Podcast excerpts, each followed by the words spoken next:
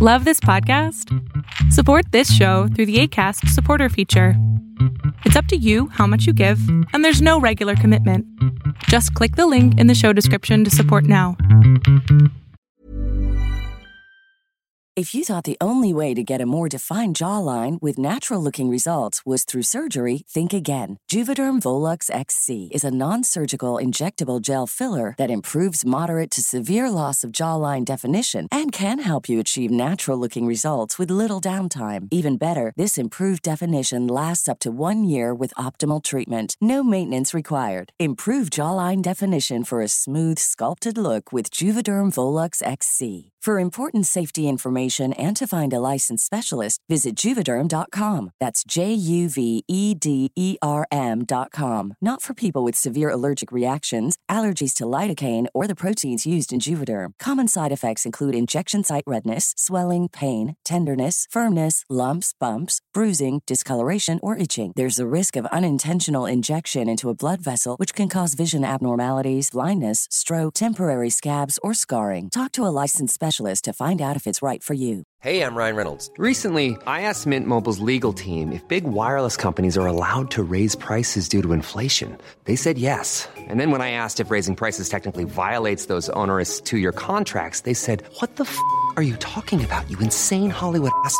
So to recap, we're cutting the price of Mint Unlimited from $30 a month to just $15 a month. Give it a try at mintmobile.com slash switch. $45 up front for three months plus taxes and fees. Promo rate for new customers for limited time. Unlimited more than 40 gigabytes per month. Slows. Full terms at mintmobile.com.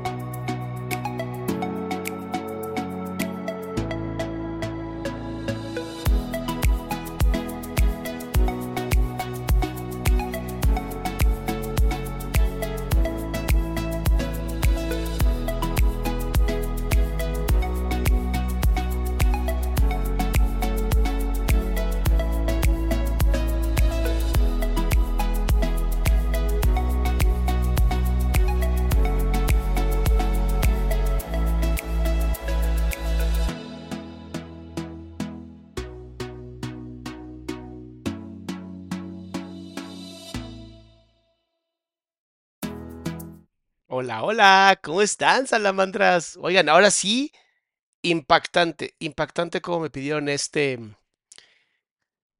este documental, que no es como tal un documental, pero la gente que vio el documental ahora está en, en este en vivo. Y vamos a hablar de un tema que pues, yo estuve, estaba vivo cuando apareció y cuando pasó todo esto, y todavía me acuerdo que, que fue impactante, ¿sabes? Fue impactante para mis padres, fue impactante para mí. Estoy viendo si me cambio los lentes, porque cambié de lentes a estos y ahora... Ay, está. Espérenme un segundo, déjame arreglar este desmadre.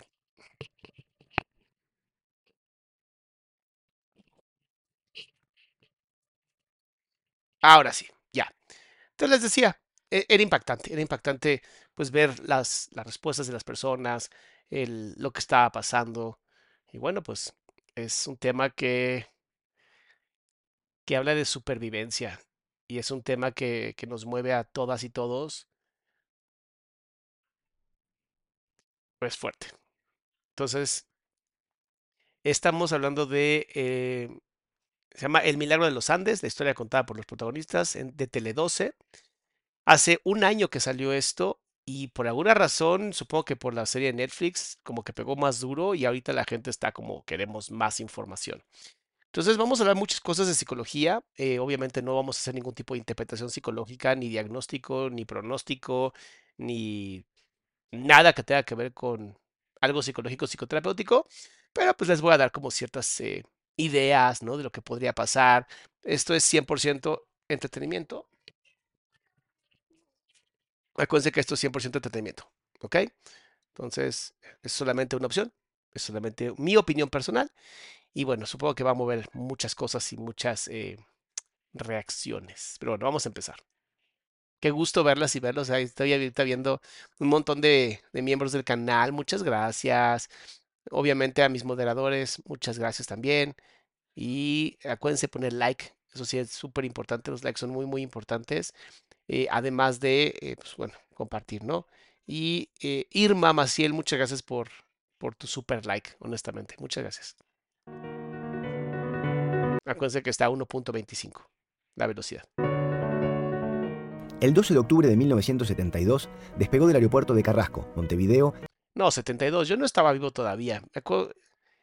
Ajá, yo no estaba vivo, pero esto sí, mis papás muchas veces me contaron de este tema, de este caso. Muy interesante. El avión Fairchild 571 de la Fuerza Aérea Uruguaya. El vuelo tenía como destino Santiago de Chile. Ok, para los que no estén como muy entendidos de cómo funciona esto de eh, Chile, tiene una cordillera gigantesca, la famosa cordillera de los Andes, ¿no? Si alguna vez escuchaban a los enanitos verdes, hablan mucho de esa cordillera. Em, es de las más peligrosas del mundo. Es de las más difíciles de cruzar del mundo. Entonces, el hecho de que vaya de Uruguay, ¿no? La parte, digamos, piensa en, piensa en la última parte de Sudamérica, ¿no? Que es con una colita, ¿no? Es de aquí y tiene que ir hasta acá. ¿no? Tiene que hacer un viaje hacia, creo que es el Pacífico. Si no estoy mal en mis, este, mis, mis mares. Entonces, es complicado ese viaje. Hay muchos vientos, hace demasiado frío, no sé en qué momento, o sea, si era verano o no.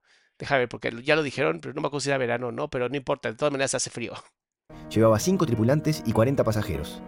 El viaje, organizado por el Club All Christian, tenía como objetivo un partido de rugby. Las malas condiciones climáticas obligaron a aterrizar en la ciudad de Mendoza, Argentina. Malas condiciones climáticas, o sea, sí estaba, estaba feo, estaba feo el viajecito. Al día siguiente, el avión despega y retoma la ruta. En pleno cruce de la cordillera, un trágico accidente dio lugar a una de las historias de superación humana más apasionantes del siglo XX. No sé cómo puedes llamar algo apasionado, pero bueno. A mí se me hacen las cosas más terribles del mundo. Espérense un segundito. O sea, checa, esas son las tomas aéreas que hicieron del caso. O sea, si es un tema el jueves 12 de octubre de 1900. Ok, octubre. Octubre estamos hablando de primavera en el sur. Octubre, noviembre, sí, porque es otoño aquí en, el norte, es primavera en el sur. Entonces días, bueno, no estaba tan feo, pero volvemos a lo mismo. O sea, estamos hablando de un tema de em, un avión, un avión que tiene que cruzar por la parte donde más nieve hay. 172, el Fairchild de la Fuerza Aérea despega de Carrasco. ¿Con qué frecuencia hablan del accidente al interno de sus familias? Hemos hablado alguna vez. Ok, no sé por qué él es el más, eh, el que más eh, empieza, está en el centro. Esto está muy interesante.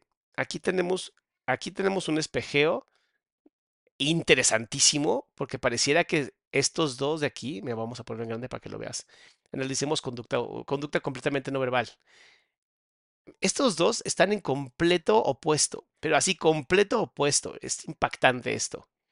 Luego, este tiene la misma posición que este. Aquí tenemos un espejeo. Luego, acá está como eh, alejado del tema y analizando muchísimo. Y él está en espejeo con él. ¿Ve? Igual pierna, pierna. Está muy, e, él, también, no le había visto esta pierna, pero también. Mira, Moles Núñez. Hola, Doc. Aquí tengo la familia mirando su video. Muchas gracias. Pongan todos like. Váyanse a su celular y pongan like. Está interesante, ¿no? Muy interesante cómo empieza todo esto. La pregunta de cada cuánto se habla en esto en la familia es como de, wow, hablar del estrés postraumático. A veces con los chicos, pero a veces te hacen alguna pregunta, pero en general es un tema que, que no se toca. ¿Vieron? Congruencia. No se toca. Esto como duda, como de no, no es mucho lo que hagamos. Sí, yo te diría que hay, hay un antes y un después de Disney. Disney, la película se hizo a los 20 años y hasta ahí habíamos muchos que prácticamente el tema este no existía, hacíamos vida corriente, muy de, tanto en tanto se tocaba. Ok, ese, ese nivel de estar estresándose mientras habla, entendamos, vivieron algo traumático, o sea, no es, no es un tema sencillo lo que estos vivieron, o sea, es, que es un tema horrible. Neta, es muy feo lo que, lo que vamos a escuchar hoy porque es un tema de, mm, pues de estar varado con gente que ya no estaba, ¿sabes? y qué hacías ahí y cómo lo, cómo lo vivías. No sé, siento que va a estar interesante todas las comunicaciones no verbales. Cuando vino la explosión de la película, todo el mundo se entera, todo, y bueno, como que ahí nos, nos desnudamos un poco frente al mundo y la gente se anima a consultar más y como que lo hicimos más abierto el tema y se fue abriendo cada vez más. Pero ¿cómo fue el momento de tener que contárselos a los No, para mí hijos? hubo un momento clarísimo. Cuando mi hija mayor, que ahora tiene 32, eh, tenía 5 o 6. Estaba haciendo el diario, al lado de la estufa, en invierno, en casa, y ella estaba jugando a la alfombra. ¿Ok? ¿Viste, viste los cambios, ¿no? Ve los cambios que él tiene físicos. Es impactante. la alfombra. Y Ahí está. Aquí es donde empieza a tener la emoción muy fuerte y luego, no sé con qué. Y de repente vuelta la cabeza, me ahí está, ojos empiezan con el llanto, la emoción empieza completamente a acabar con el, con la racionalidad y es brutal. mira y me dice, papi, qué gusto tiene la carne de gente. ¿Qué pregunta? ¿A qué sabe la carne de ser humano? No mames, qué pregunta. La primera vez que me preguntaron algo sobre, sobre la historia. Y después yo con sus juegos, ¿Qué le respondiste? le respondí. No me acuerdo. ¿Y No. cortaste ahí? No, no, me acuerdo, sí. Le le respondí que, que, igual que, cualquier carne. cómo aleja la mirada, ¿no? Es... ¿Por qué los seres humanos no comemos seres humanos? Exceptuando algunas culturas bastante... que damos gracias a Dios que hayan desaparecido, ¿no? Para no hablar mal de las culturas. Este... Uno, porque ¿cuál, es, cuál sería la necesidad? ¿No? Dos, es incorrecto. Es incorrecto porque se supondría que los animales de la misma especie, sobre todo mamíferos, pues no tiendes a, Tenemos algo que se llama gregarismo, ¿sabes? Esta necesidad de estar con los demás y de apoyarnos en los demás por ser sociales. Y el tener que comer la carne de otro ser como el tuyo,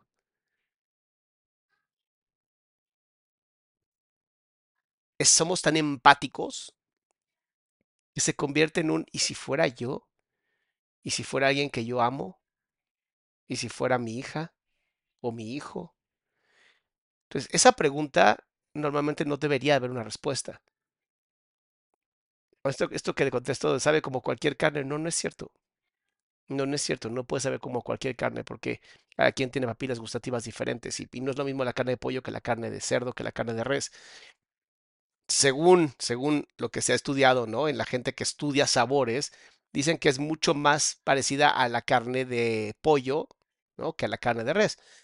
Pero también no nos importa y no debería importarnos. Y no, de- no es una pregunta que ni siquiera albergue un proceso, ni siquiera lógico, ¿sabes? Ni siquiera nos ayuda, ni siquiera nos ayuda a entender. Yo pre- hubiera preguntado algo mucho más bonito, ¿no?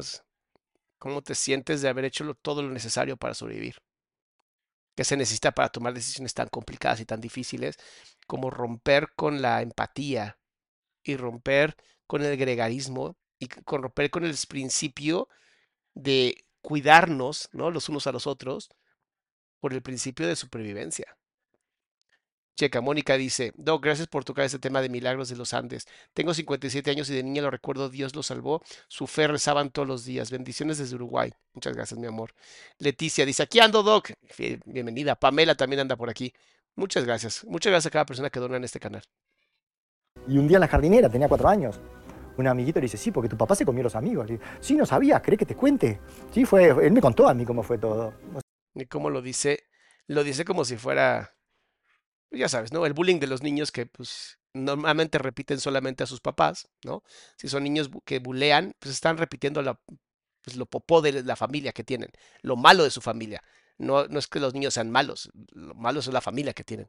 Pero mira, esta reacción me llamó mucho la atención porque empieza así y empieza a levantar la barbilla desde la sobrevía como para contestar. Es un tema de su hija, ¿sabes? A su hija la estaban bulleando.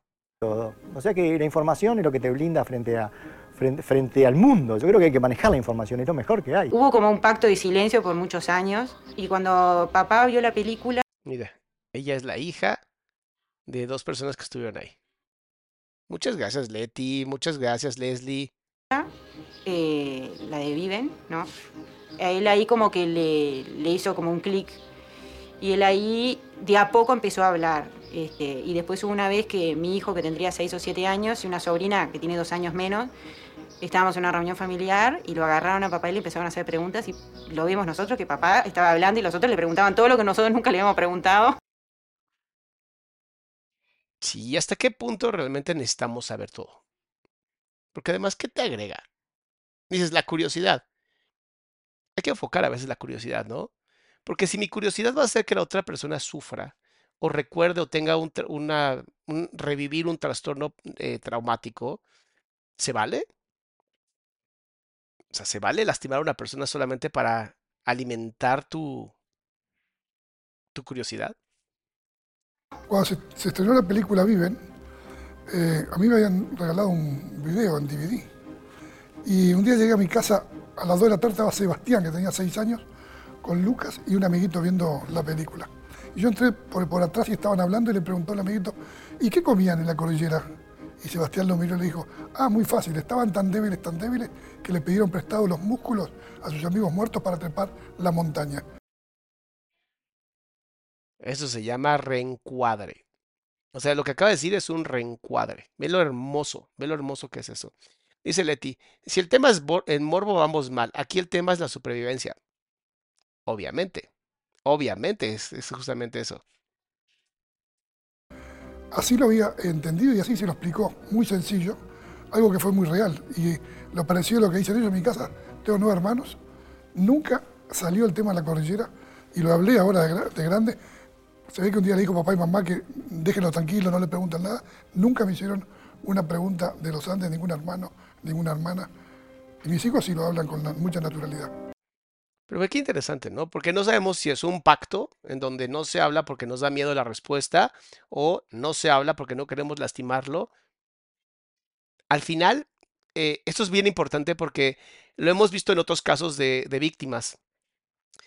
Como la víctima nunca tiene la culpa, ¿sabes? La víctima nunca es responsable de accidentes o de sucesos. Tenemos que permitir que la víctima sea quien decida emerger este proceso de, hablar de un tema tan difícil, pero tiene que ser la víctima quien se encargue. Tiene que ser la víctima quien abra la conversación. ¿Qué puedo hacer yo? Pues dices, bueno, ¿y yo qué hago? O sea, ¿qué decía? Bueno, tú le dices, oye, si en algún momento quieres hablar, estoy dispuesto a escucharte. Sin obligar a la persona, sin decirle, tienes que hablar de esto, sino, aquí estoy. ¿No? Porque, chega, Mónica dice, mis vecinos decían, ahí están, ahí están los que comen gente. Qué horrible lo que sentí. Yo con seis años veía a mi familia defenderlos a capa y espada. O sea, ve, ve qué impactante, ¿no? Ve qué impactante es. Primero entender que vivimos en una sociedad y no ha avanzado absolutamente nada. Esto pasó en setenta y tantos y la gente sigue siendo completamente mandril. O sea, no terminan de evolucionar. Por más que lo intentan, no terminan de evolucionar.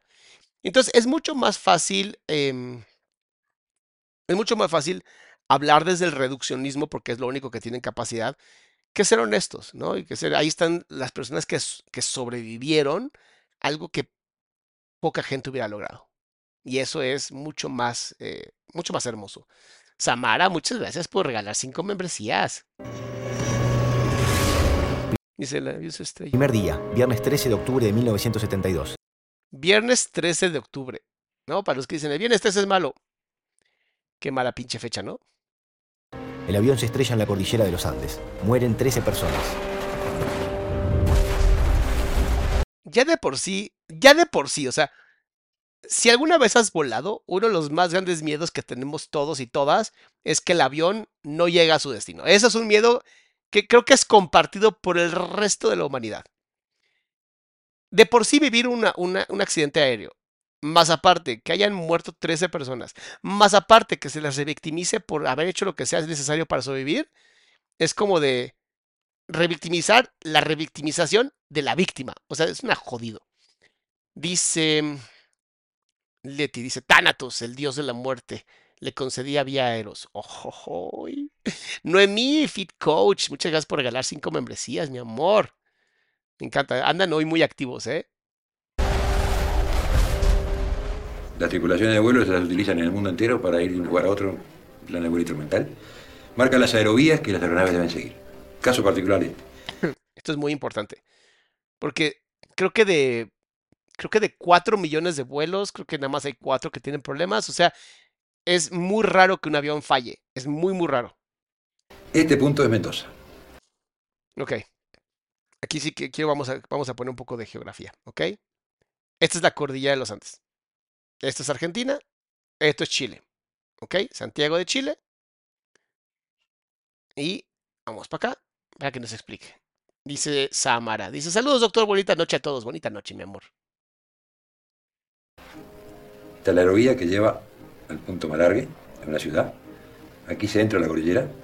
Esta es la frontera. Acá está Curicó. Y acá está Santiago. Esa es la ruta que el avión iba- Debería, debería haber hecho. debería haber hecho. Cuando dice esa es la ruta que el avión debería haber hecho, mucha gente dirá, bueno, ¿y por qué no nada más hizo esto? Y es porque pues, todas las personas que se dedican a las aeronaves saben que hay una manera correcta de hacer las cosas que literalmente reduce por completo los problemas y la manera que va a generar algún tipo de problemas, ¿ok? Muchas gracias. Espérate, ¿quién regaló? Pamela acaba de regalar cinco membresías. Muchas gracias, mi amor. El avión hace esto, llega acá. Y en este punto, pensando que está acá, pone prueba al norte. O sea, había hecho todo lo correcto. Todo. Exceptuando la parte en donde por alguna razón, no sé por qué, decidió hacer eso. en el medio de la cordillera y empieza a descender. Quedó comprobado el porqué del accidente. ¿Cuál es el porqué del accidente? Un grave error de navegación aérea de la tripulación al mando. Ya escuchaste. El problema fue humano, como casi todos los problemas. En aquella época, estamos hablando de los años 70, las radiobalizas de ayudas a la navegación no eran tan eficientes como ahora. Y la montaña eh, provoca oscilaciones en, en las señales de radioeléctricas. Quizás fue mal interpretado eso. El avión volaba sobre nubes, no había, no había visi- visibilidad sobre tierra. De hecho, cuando empieza a descender, se mete, se mete a volar en un instrumento real. Y ahí pasan situaciones este, que ayudan a que uno piense que la tripulación comete ese esos errores y que lo- los llevan a descender en el medio de la cordillera. O sea, intentó descender en medio de la madre. No hay duda de que una de las tantas, de las tantas equivocaciones fue quizás el exceso de confianza. Una, tri- una tripulación con muchas horas, eh, con muchos vuelos a esa zona y omitiendo un solo detalle que hubiera sido clave para que el accidente no, no ocurriera. Qué interesante lo que está diciendo. No es que era un, un piloto completamente X, que no sabía ni por dónde estaba. Era gente que había hecho todo. Siempre había hecho todo. Ya lo habían hecho miles de horas. ¿Qué falló entonces? Exceso de confianza. Y vamos a ver ahora qué dice con respecto a qué pudo haberlo salvado. Mirar el reloj. En 16 minutos no se puede atravesar la cordillera de los Andes. ¿Se acuerdan que el sentido común es el menor de los sentidos? Imagínate. No, porque además los, los pilotos, he tenido el la, sí, la bendición de atender pilotos con terapia. Y los pilotos de verdad llevan registros de absolutamente todo. O sea, todo el tiempo están registrando algo, ¿sabes? Es algo muy importante los registros. ¿Qué pasó? Que en el registro de ya iniciamos, el- ahora sí que el cruce de la cordillera, y no revisaron tiempos. ¿Qué pasó? ¿Andaban así? Son 92 millas náuticas con viento de frente. Es imposible. Cuando ellos ponen pro al norte, están en el medio de la cordillera. Yo fui y, y- y eso sí, lo tengo. Mira lo nerviosa que está ella. Agarra y agarra esto. Este, era la época que podía subir a la terraza. Y, y bueno, y yo subí, después que ellos se, se metieron por sala de embarque, subí por la escalera con, con Daniel Juan, que era el presidente del All Christian en ese momento. Y nos quedamos en la terraza viendo cuando, cuando subían la, la escalera y coche que sube la escalera y se dio vuelta y me miró y se rió. Eso, eso como que lo tengo. Y después que se cerró la puerta, yo le dije a Daniel, mirá 571, ¿y para qué te fijas en el, en el número del avión? Bueno, porque si pasa algo ya sé que no son ellos. A la madre. Hay veces que a- me asustan esos como instintos, ¿no? Este, este sexto sentido que tienen algunas personas a veces me, sorprenden. Dice mi querida Mónica, dice, tuve el honor de tramitar los documentos de identidad a Paez y Canesa. Los abracé y les dije, gracias por creer en Dios. Yo tenía 19 años. Wow, amor. O sea, sí estabas muy cerca de todo este tema. Leticia, ningún supervivencia dio importancia al canibalismo. Todos hablaron de la supervivencia. Pues es que como, ¿por qué hablarías de eso, no? O sea, como, ¿por qué hablarías de... eh, Tuvimos un problema súper grave y elegimos comernos gente en vez de hicimos todo lo posible humanamente posible para sobrevivir y para lograr salir adelante. ¿En qué momento entraría? O sea, casi casi es como decir, ah, y, y fui al baño y hice bolitas. Es como de a nadie le importa. O sea, a nadie le importa, honestamente. Esa fue mi contestación. O sea que cuando el 13 de octubre empezaron las noticias con el, con el vuelo del Fairchild 571, yo no tuve duda. ¿Sentís que te pudiste despedir bien por lo menos o te quedó algo de que no le, di- no le dijiste algo? O... No, me dijo él a mí. Él vino a mi cuarto y me dijo, feliz cumpleaños mamá, porque al día siguiente era mi cumpleaños, el 13 de octubre. Qué fuerte, ¿no? Aquí es donde te- aquí es donde empiezas también a ver temas que creo que son importantes, ¿no? De tomar, como es el, por favor, pase lo que pase, nunca se queden con las ganas de decir algo, ¿sabes? O sea, mm, nunca sabes qué va a pasar y nunca sabes qué le va a pasar a otra persona. Entonces, quedarte con las ganas es horrible, horrible. Mónica, muchas gracias por, a- por apoyarme, amor. Salieron el 12. ¿Cómo se enteran? Del, el viernes 13 de octubre del 73, ¿dónde estaban en el momento que les dicen del accidente? ¿Ves?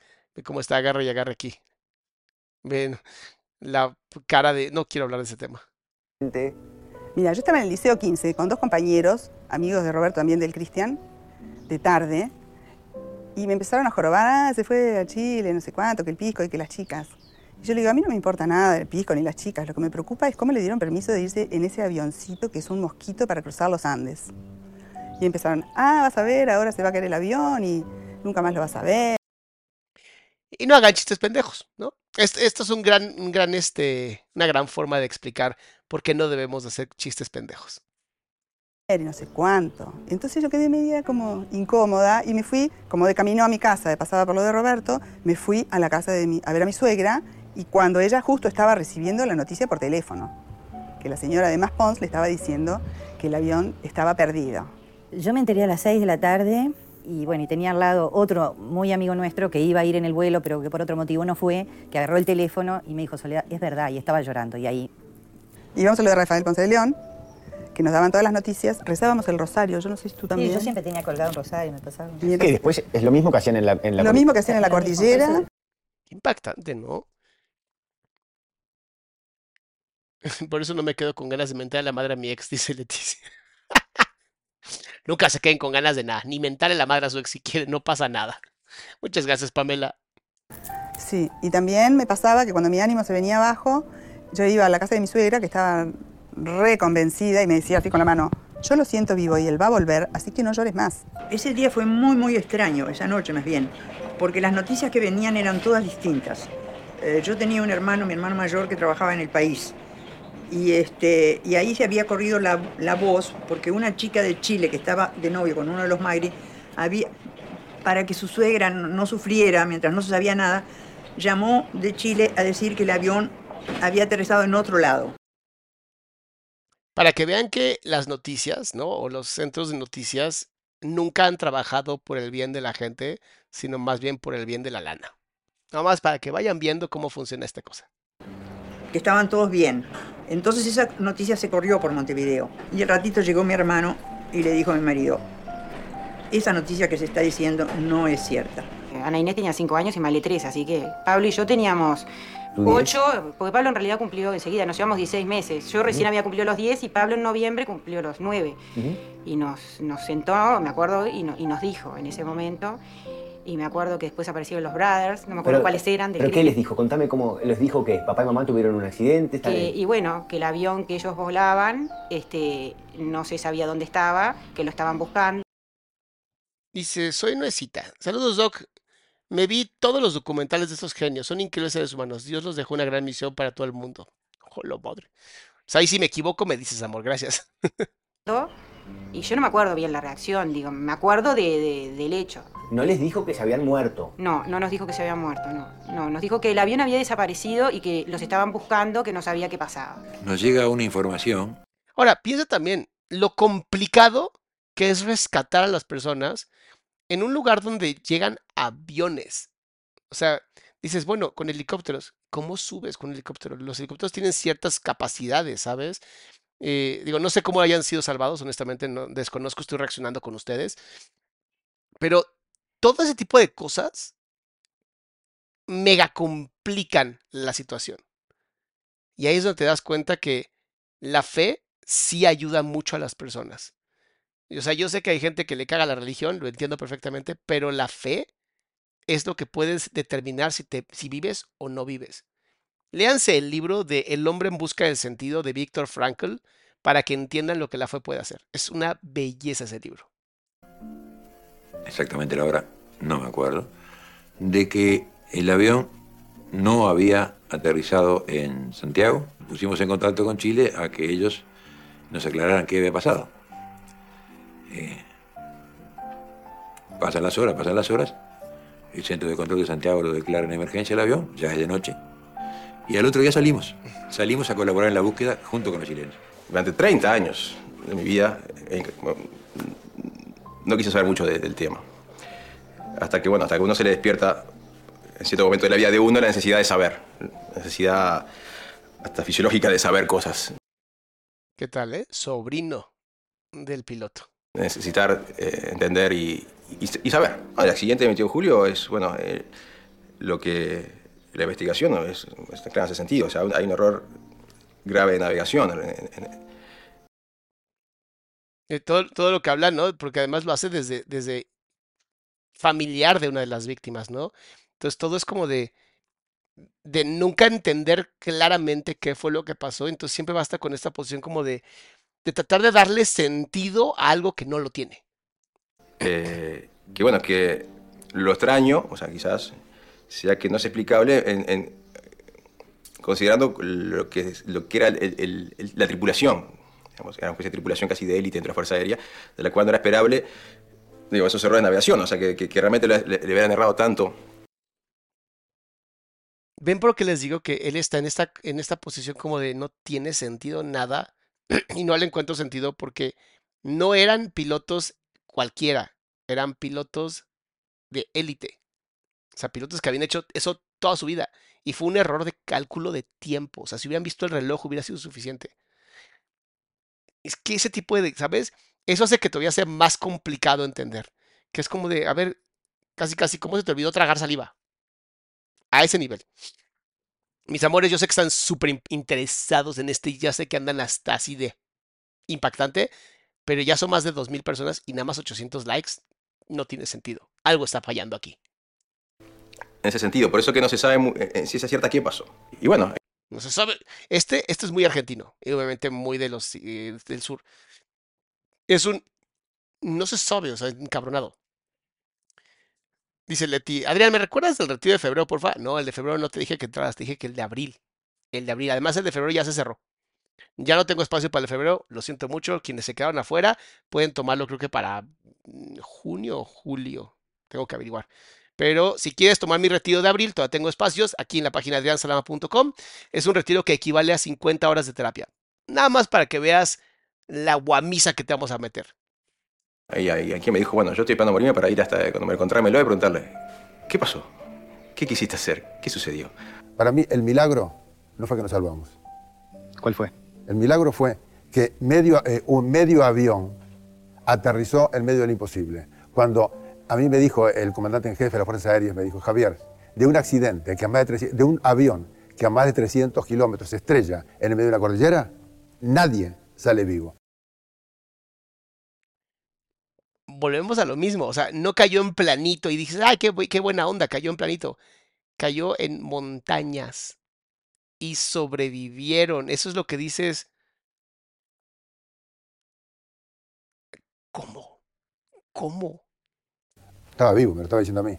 Si alguien tenía que apostar que alguien se iba a morir el primer día, va a ser yo. Yo era más flaco de todos. Conocía a tres o cuatro del grupo. Yo iba al seminario, iba al Cristian. Este, cuanto tipo rugbyistas preparados, amigos. ¿no? Y yo recuerdo que al principio tenía mucho miedo. Digo, ¿quiénes son estos tipos con los que tengo que sobrevivir? ¿Cómo van a reaccionar, verdad? Después hice un grupo espectacular, increíble. Eso que está diciendo es de verdad muy importante y lo vas a encontrar en el libro que te acabo de recomendar, El hombre en busca del sentido.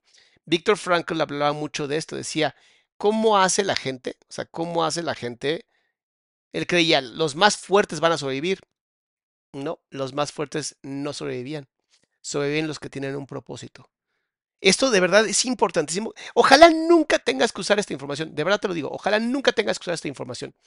Pero si en algún momento lo necesitas, no es tu fuerza, no es tu estatura, no es tu condición física, es tu propósito. Es qué tan claro tengas lo que necesitas hacer y qué tan claro tengas el qué tienes que hacer para entonces lograr el cómo. Porque el cómo se resuelve cuando tienes el qué. Dice, el de abril es la última semana de abril, mi amor. La última, el último fin de semana de abril es cuando tenemos el retiro. Pero ahí aprendimos que cuando decías, aguanté un día y la primera noche fue terrible, pasar esa noche fue realmente espantoso, pero se pasó. Dijimos, bueno, nos vienen a buscar. Y así pasamos 73 días y 73 noches. Mira el, el enojo aquí. 73 días, 70, 73 días y 72 noches. Estás hablando de más de dos meses esperando a ser rescatados. Mierda.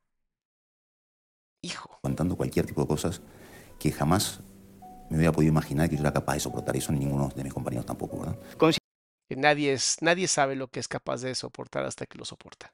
¿Consideran que Uruguay reconoce lo que ustedes hicieron?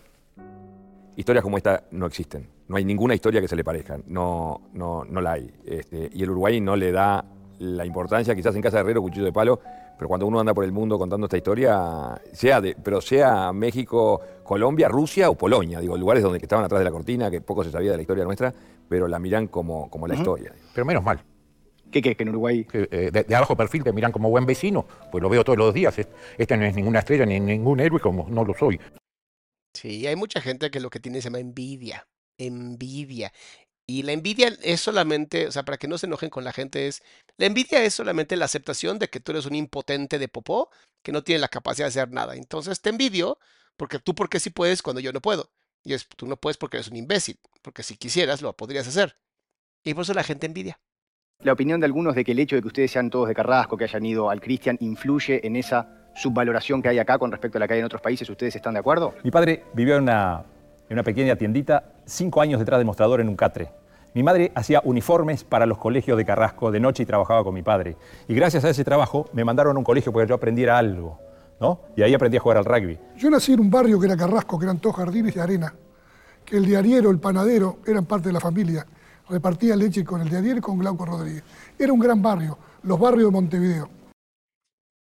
Piensen en la época, ¿ok? Piensen en la época en donde la leche la llevaban a tu puerta.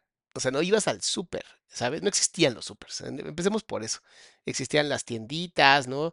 Eh, era, era este, este mundo en donde todos se supone que eran comunidad. Esto es muy importante que se entienda porque el contexto de de del tiempo afecta mucho también la forma de pensar. No había cercos, hoy Carrasco son todos rejas. Sí, los sobrevivientes siempre un poquito de palito nos dan, son los nietos bien de Carrasco, este, pero bueno. ¿Sentís, sentís que, que, que, no se reconoce como se debería por eso de que son de Carrasco? ¿Tenés esa sensación? Y totalmente. ¿Cómo en un libro de Uruguay puede estar Che Guevara y no puede estar sobreviviente de los Andes?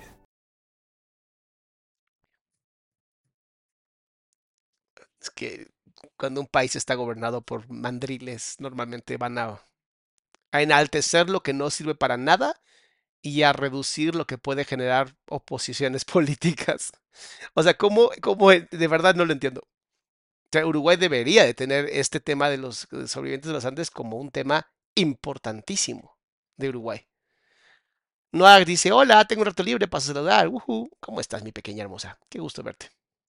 Y lo más increíble, que a estos cajetillas de Carrasco los salvó un arriero, un hombre humilde, de campo, que los encontró y cumplió con esa voz interior, hizo casi 160 kilómetros a caballo para cumplir. Si él no lo hubiera hecho, de repente nosotros estamos acá. ¿Crees que vas a ver?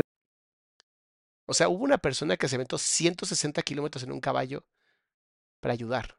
Quiero entenderlo, quiero entenderlo. ¿Un Uruguay que reconozca el accidente como tú crees que se merece ser reconocido? Yo creo que sí, yo creo que sí. Capaz que es necesario que eh, estemos muertos, ¿no? Pero hay cosas muy divertidas. Una vez una señora dijo, no, ustedes eh, demoraron en salir porque eran unos fifí de Carrasco, si hubieran sido los Ah, ya entendí. O sea, la gente de Carrasco era la gente rica. Ah, ya, interesante. muchachos acá del barrio, pff, en dos semanas estaban afuera. ¿Qué le contestaste? Eso, eh, capaz que sí, le digo, capaz que sí. Día 11, lunes 23 de octubre de 1972. Se suspenden los vuelos de rescate. Por ejemplo, Gustavo Golit fue el que O sea, a los 11 días es como de, bueno, ya se murieron, lo siento, así es la vida. Ok. Wow, qué buen gobierno. dijo que teníamos una buena noticia para darnos, que fue cuando se terminó la búsqueda. Yo le digo, pero ¿cómo buena noticia, hijo de puta? Me dijo, no, Carlitos, es buena noticia porque ahora dependemos de nosotros y no de los de afuera. Hasta ese momento habíamos estado esperando y en ese momento empezamos a actuar. O sea, ese fue el parteaguas para mí de la, de la historia. El accidente, día 10, que es el, día 10, sí. Si- si, si nosotros no nos enteramos de esa noticia, seguimos esperando. La madre. O sea, se tardaron 10 días en esperar que los, ay- los ayudaran y cuando dijeron no nos van a ayudar, fue cuando tomaron manos a la obra. Wow. No te quepa la menor duda. Si estábamos en una actitud de espera, habían pasado aviones por arriba nuestro. Yo no quiero discrepar, pero ya no habíamos esperado. La noticia vino después, ya habíamos actuado. No, no, no, pero yo estoy de acuerdo No, que fue, fue a ver. una decisión de decir ahora nos toca a nosotros, ahora tenemos que empezar a actuar nosotros. a la Hasta ese mañana- momento a ya garro- descansando. el garrotazo Yo ahí estoy totalmente de A la mañana siguiente, Fi- Fito, Fito. Si se hicieran a la, Esto tiende a pasar mucho. ¿Por qué? Porque las memorias no son películas, ¿no? Tu cerebro no graba las cosas como películas. Graba escenas, graba fotografías y las va intentando amoldar y las va tratando como de poner en, en bloques para que tengan sentido. Para unos fue así, para otros fue asá. O sea, el chiste es entender el contexto más que enfocarse solamente en la figura uno por uno. Dice, hay más de 400 videos de esto que no se admiten juicios de valor. Ok. Mañana- a la mañana siguiente que se suspendió la búsqueda, con Aníbal Pons y con Luma salimos a trepar la montaña. Creo que la historia eh, me evoca eh, conocimientos nuevos, como que es inagotable en la cantidad Dice, fue un arriero y su hijo de 15 años quien lo salvó, dice Andrea. A la madre. de cosas que nos pasaron, como que fui un conejillo de indias y al principio conectaba, contaba lo que me pasaba, lo que hacíamos y ahora cuento lo que me pasó. ¿Y qué te pasó? Y me pasó que de, golpe estaba en, eh, en una- en un lugar totalmente diferente que nunca me había imaginado en mi vida, que me tenía que pellizcar para ver si era verdad. Bueno, podía ser que se hubiera partido el avión en dos y estuviéramos en el medio de la cordillera de los Andes con, con amigos muertos, otros con un fierro clavado, el otro con la pierna partida. Es decir, estaba en un lugar que decía, no, no, acá tengo que rebobinar, apretar. Esto no es Eso se conoce como despersonalización o también puede ser una desrealización. Desrealización es cuando parece todo un sueño. Como que dices, no entiendo qué está pasando. O puede también haber sido una disociación. O sea, un... Esto no está pasando. O sea, no es ni siquiera un sueño. Esto simplemente no está pasando. Lorena, Doc, ¿vas a reaccionar a la entrevista de Credo con Eva de Metal, supongo? Ah, debe ser Fredo y Eva de Metal. Y mi querida Lorena, no, no voy a, no voy a hacer esa entrevista porque yo ya entrevisté a Eva de Metal y como que para qué hacer dos veces lo mismo. Además, yo ya me conozco la historia, entonces ya no funciona. Saraí, muchas gracias por donar al canal, mi amor, de verdad, muchas gracias a cada gente que está aquí apoyándonos. De verdad, ustedes hacen que este canal siga adelante, entonces, mil, mil gracias. Y también ustedes, los que ponen los likes, uff, ¿cómo funciona? verdad, esto no está pasando. Quizás pocos seres humanos han padecido la noticia de, de- de haber desaparecido del mundo. O sea, saber que en tu casa tenés este, un- A ver, Carrasco es el barrio, ¿no? Porque yo escuché al señor diciendo que los arrieros todos estaban en Carrasco. Bueno, importa poco. Lo que importa es hasta qué punto realmente seguimos siendo comunidades. Esto nos ayuda también a pensar mucho en nosotros como comunidad. Tú hoy conoces a tus vecinos, te llevas bien con ellos, se apoyan o son como todos nosotros que simplemente es como mientras menos me molesten mejor, lo cual es peligroso como sociedad. Emi dice, mis respetos para estos sobrevivientes. Sigamos promoviendo la salud mental gracias a los temas tan importantes como el que nos traes a la. Ay, muchas gracias, Emi. un altar, casi un aviso fúnebre, o sea que no existís más. Eso, que fue, fue un acto, fue un, garrotazo a nuestra arrogancia de pensar de que el mundo se detenía por el culpa del accidente. Ahí nos dimos cuenta de que la cosa pasa por uno. Yo por lo menos fue un aprendizaje que tuve que a partir de ese día, un chico malcriado, consentido, caprichoso, que yo no servía para nada, no era ni Boy Scout, ni nada, que me abandonaran ahí. eh, digo, el mundo entero, pues uno piensa así, el mundo entero me abandonó. Debe ser tan fuerte el de pronto darte cuenta de esto que admiro su capacidad de- de contarlo porque la mayoría de los mandriles creen que el mundo gira alrededor de ellos. Así, o sea, es como, claro, el sol sale por mí. Y cuando te empiezas a ser consciente de que realmente estás solo o sola y de que hay pocas verdaderamente personas que quieran apoyarte en la vida, es cuando empiezas a tomar mucho más sentido de tu propia supervivencia. Y, no quiero que lo veas como un, ah, estoy solo, ¿qué voy a hacer con mi vida? No, quiero que lo veas más como un, si yo no hago esto por mí, si yo no me amo a mí, nadie lo va a hacer a ese nivel. Mira, aquí tengo otra, otra, eh, lo de Carrasco fue un problema porque como no investigué qué diablos es Carrasco, ya tenemos aquí gente, dice, el exclusivo barrio residencial de Carrasco tiene un largo tramo de playa elegante paseo marítimo, alrededor del cual el grupo de hoteles, bares y restaurantes forman animado centro de área. Dice el doctor Salama, el barrio de Carrasco es uno de los más caros de Montevideo, pero ellos son súper humildes. Bien. Gracias. También la nieve en esto me imagino que es el acostumbrarse al frío para todos. Nosotros venimos de un país que no hay nieve, acá no, nu- nunca la vimos. No, no hay nieve. Hace frío, hace un buen de frío, pero no hay nieve. Y no es lo mismo la nieve de, perdón, perdón, el frío que hay en, en los Alpes que el frío que puede haber en Argentina, Chile, o sea, o sea, no es lo mismo arriba que abajo, que quede muy claro. Pulgarcito dice, me gustaría compartirte a un artista llamado Solitario. Tiene mucho trasfondo psicológico. Recomiendo su obra Enfermedad Mental. Padeció fobia social. Ok, lo buscamos, mi amor. Tania, eran chicos muy jóvenes, muchachos de universidad, pero tenían un propósito muy claro, sobrevivir. Y eso, hijo, te salva porque te salva. Entonces para nosotros era una cosa totalmente nueva, digo, y sacábamos, la gente dice, qué, qué- qué- qué fácil, mordían la nieve y sacaban la C. La nieve te destroza la boca, entonces había que derretirla, para derretirla era una complicación, pero Adolfo inventó la manera de con una lata plateada poníamos la nieve arriba y se derretía por un efecto espejo. O sea que fuimos a Por eso es tan importante estudiar, por eso es tan importante aprender y ser curiosos y curiosas, para que si en algún momento que Dios no lo quiera, algo así pasa, mínimo tengas así de idea, así de idea de que la nieve no se puede comer, ¿no? Sino que hay que derretirla y métodos que puedes usar para derretir. Yo soy fan, así, fan de ver cómo hacen fogatas y ver cómo hacen estas como estufas con un tronco de madera. O sea, soy fan de ese tipo de cosas. Así, de verdad, soy fan. Espero nunca usarlo en mi vida. O sea, de verdad espero nunca en mi vida usarlo. Adaptándonos a, a- a todas las El circunstancias. sufrimiento de la sed fue mucho peor que el frío para Mucho, mí. mucho peor recuerdo la sed que el hambre. Voy a que hacer una, una reivindicación histórica de algo que públicamente de, de Vicentín. La- Ya hasta se acomoda. Me va a decir algo súper chingón. Se está acomodando. con la- el agua que tomábamos de esas latitas que caían, Vicentín trajo de la cola, No, la cola no. de la, de la mitad, que- pero casi varios kilómetros, ellos se habían ido y nosotros escuchábamos boom, boom, un ruido. Y trajo la máquina infernal de hacer agua, como le pusimos, que era una cosa de aluminio así, que llegaba hasta abajo y llegaba así. Una papelera era, ¿no? Esa papelera Vicentín la trajo, no sé, cuatro, cuatro kilómetros, cargándola, que es algo impresionante. La trajo cuatro kilómetros. El amor, el amor a la tribu, porque en ese momento te conviertes en una tribu, aunque no conozcas a nadie, en ese momento te conviertes en una tribu. Entonces tienes que apoyar sí o sí. El amor a sobrevivir a los demás es lo que hace que estas personas hayan hecho eso que acaba de decir. Cuatro kilómetros de una cosa de aluminio pesa para poder dar agua. Es que son héroes, todos son héroes. Dice Pulgarcito, todas sus obras reflejan su vida, la resumen en un regalo del mundo y se puede ver más fondo salud mental en demencia, no tiene pierde. Va, lo busco, gracias. Y eso a nosotros nos dio la posibilidad de llenar, llenarla de nieve y tener siempre agua. Hemos demostrado que hay un liderazgo de las ideas que es el que funciona Liderazgo de las ideas. y gente que lo ejecuta y un equipo que trabaja todo en pos de esas ideas. Yo creo que esa, que esa fue la manera de funcionar en los Andes. Nosotros entramos en una realidad que para nosotros cada segundo era el último y vivimos cosas muy difíciles, pero a los tres días era la cosa más normal del mundo. Estábamos acostumbrados a convivir con la muerte, eh, eh, eh, a, comer, alimentarnos a nuestros amigos que hace dos días estaban vivos.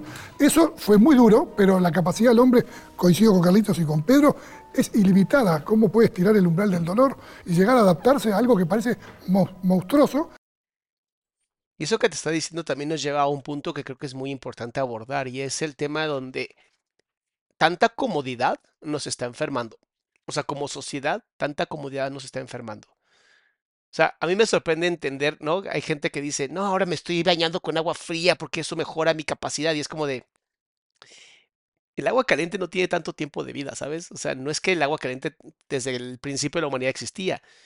hay muchos beneficios que tenemos como seres humanos que hemos olvidado, ¿no? A veces comer algo crudo, ¿no? Ya todo se cose, ya todo se compra procesado. El hacer tú la comida, esos procesos que parecen como de, ah, qué hueva, son tan importantes para nuestros, mantener nuestra psique desarrollándose, porque no dejamos de ser eh, animales para convertirnos en seres humanos, sino que somos animales racionales. Entonces, la comodidad nos ha ido echando a perder, al punto en donde últimamente estamos exigiendo ya cosas que ya son sin sentido, ¿sabes? Así como es un derecho humano tal cosa y es como de, ok, entiendo que antes ibas y caminabas horas por agua y regresabas, ¿no? Y aprovechas el agua. Y hoy así la gente abre la llave del agua y se lava los dientes y te deja correr el agua así como si nada y dices, neta, la comodidad nos está echando a perder. Tenemos que aprender muchas cosas. Una de ellas y la más importante es, estamos conviviendo con otros seres humanos. Y si no nos cuidamos entre nosotros, nadie va a cuidar a nadie. Pero si no me cuido primero a mí, yo no puedo cuidarte a ti. Entonces, primero es a mí, después a los demás. Fue algo, terminó siendo natural para nosotros. Hasta el punto. En una situación Además, también hay que, ten- tienen que también entender otra cosa. Ellos eran parte de un equipo. Creo que era un equipo de fútbol. Yo sigo diciendo esto y es muy importante. Mamás, sobre todo mamás, porque son las que luego el, el donador de esperma como que desaparece. Si tú quieres, tienes hijos varones, lo más importante que puedes hacer es ponerlos en un equipo. Un fútbol, vóley, básquet, lo que quieras, pero un equipo. Porque los equipos fortalecen demasiado la autoestima. Te hacen, te hacen sentir parte de algo y además te hacen entender que la vida es mucho más que solamente tú. Entonces, eso también es importante que se entienda. Al haber sido un equipo de fútbol, tenían la capacidad de tomar decisiones a pesar de no siempre estar de acuerdo. Dice Teresa, muchas gracias por sus videos, me han ayudado a identificar y cambiar conductas negativas que he tenido con mi pareja. Saludos de Australia. Muchas gracias, mi amor, hasta Australia. Equipo de rugby, perdón, rugby, rugby, rugby. Perdón, perdón, perdón. Es muy importante el rugby en esos países. Pero es un equipo al final, no me importa. límite, todo hace una espiral hacia abajo y nada mejora, todo empeora. En una situación absolutamente límite, no una situación complicada de negocio o lo que sea, en una situación límite, todo empeora hacia abajo hasta que te morís o te rescatan. No hay salida, pero nada puede mejorar hacia atrás.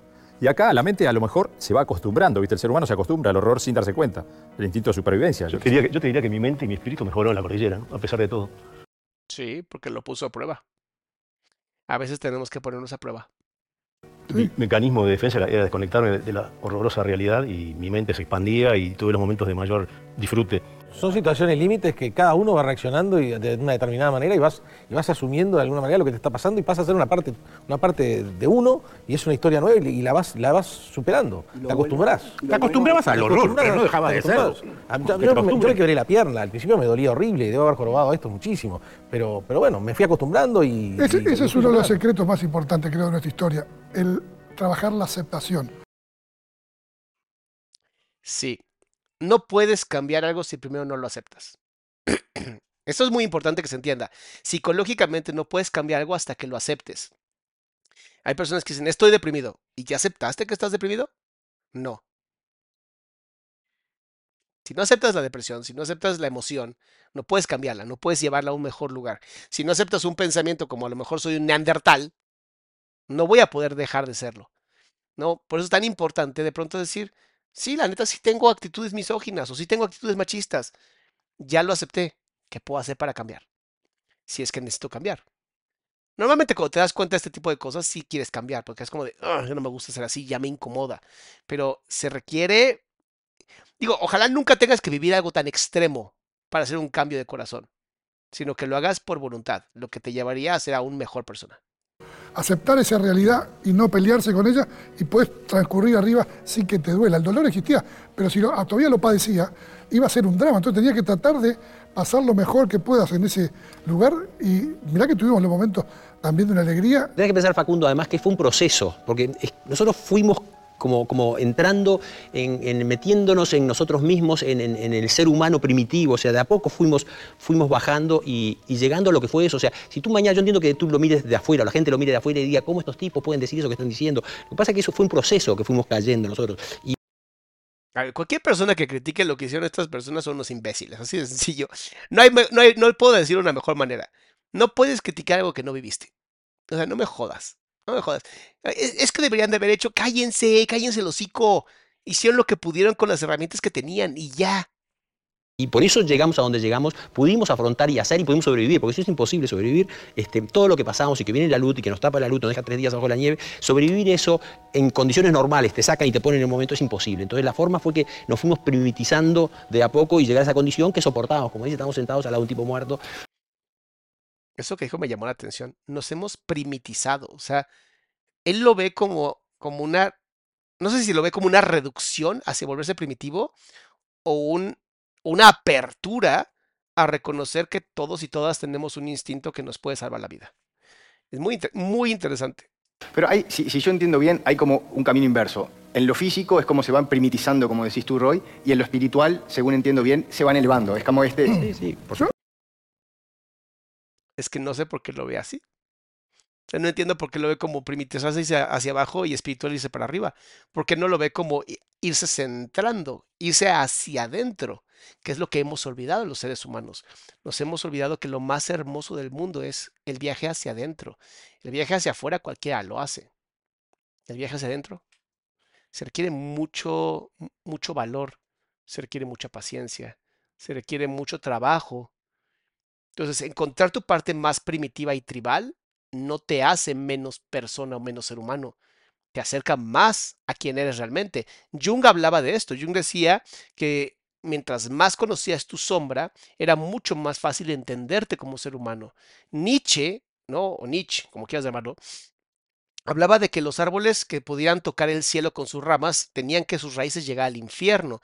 Y esto es, no importa si es arriba o abajo, al final es el mismo lugar.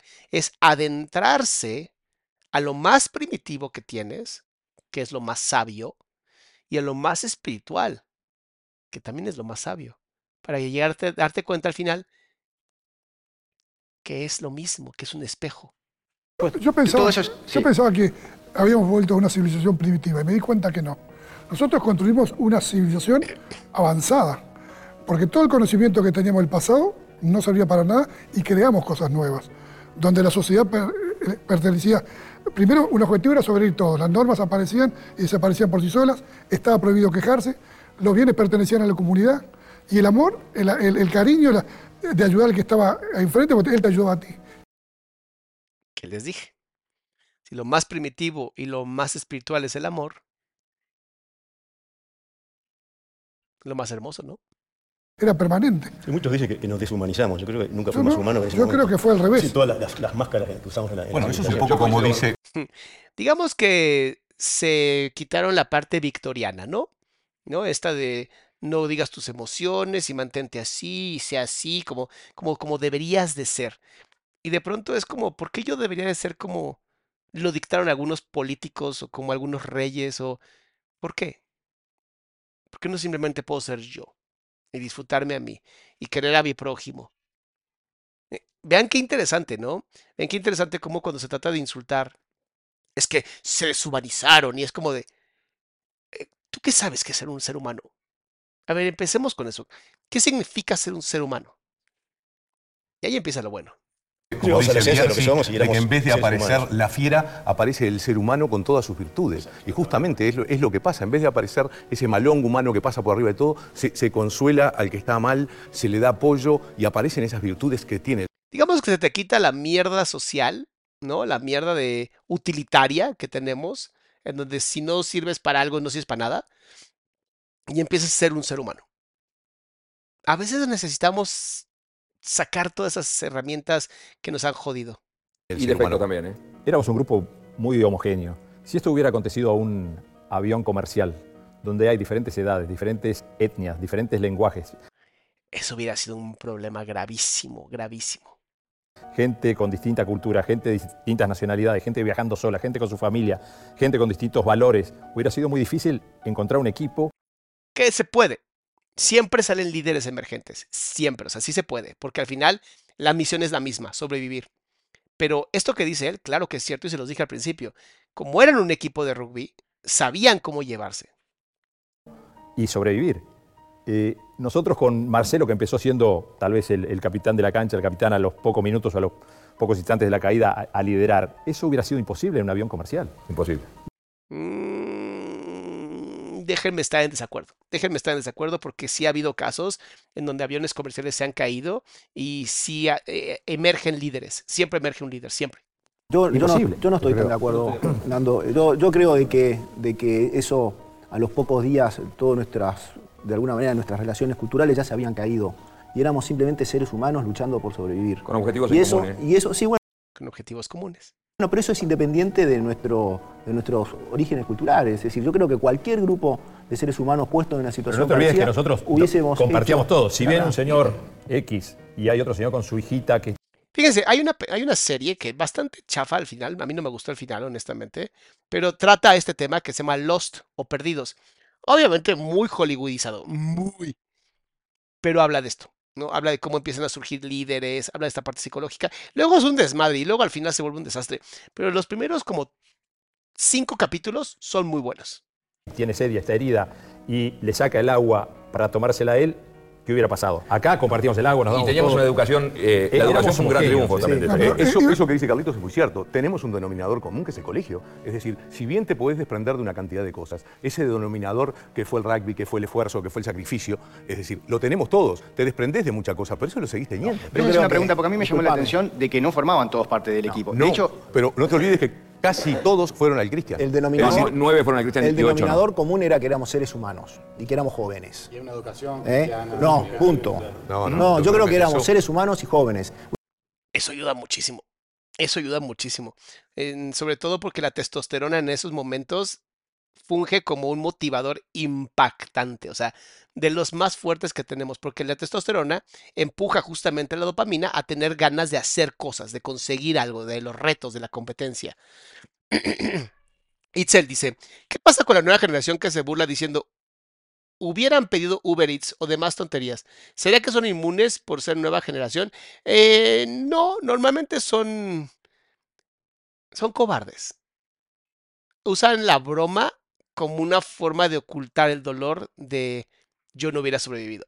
Entonces usan las bromas y así funciona. Pero no, no se enojen, no se enojen, son cobardes nada más, están muy chiquitos.